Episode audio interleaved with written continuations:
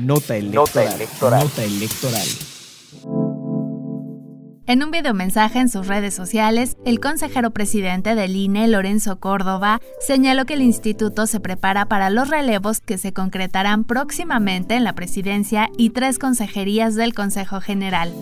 Explicó que en esta transición una de las prioridades es llevar a cabo un cierre de gestión transparente, completo y abierto a la ciudadanía.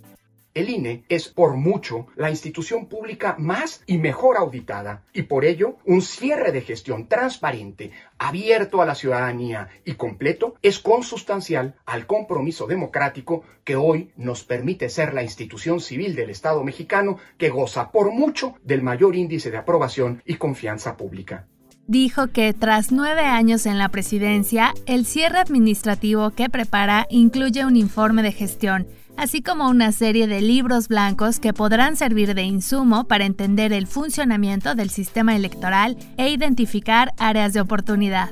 Que incluyen completo y comprensivo informe de gestión, así como la elaboración de una serie de libros blancos que son no solo un elemental ejercicio de rendición de cuentas y transparencia, sino la oportunidad para generar insumos importantes para entender el funcionamiento actual del sistema electoral, la manera en la que se han organizado exitosamente 330 procesos electorales de 2014 a la fecha y las áreas y temas en los que se podrían mejorar el sistema y ampliarse los derechos ciudadanos. Señaló que otra prioridad es mantener activa la defensa de la democracia.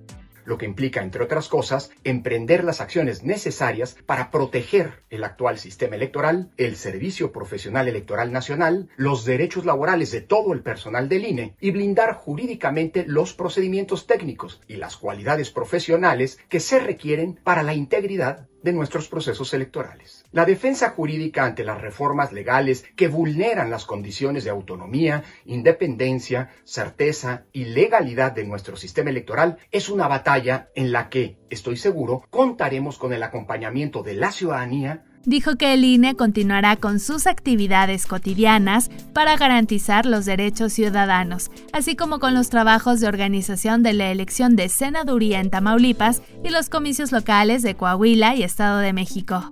Conoce más información en INE.mx. Nota electoral. Nota electoral. Nota electoral.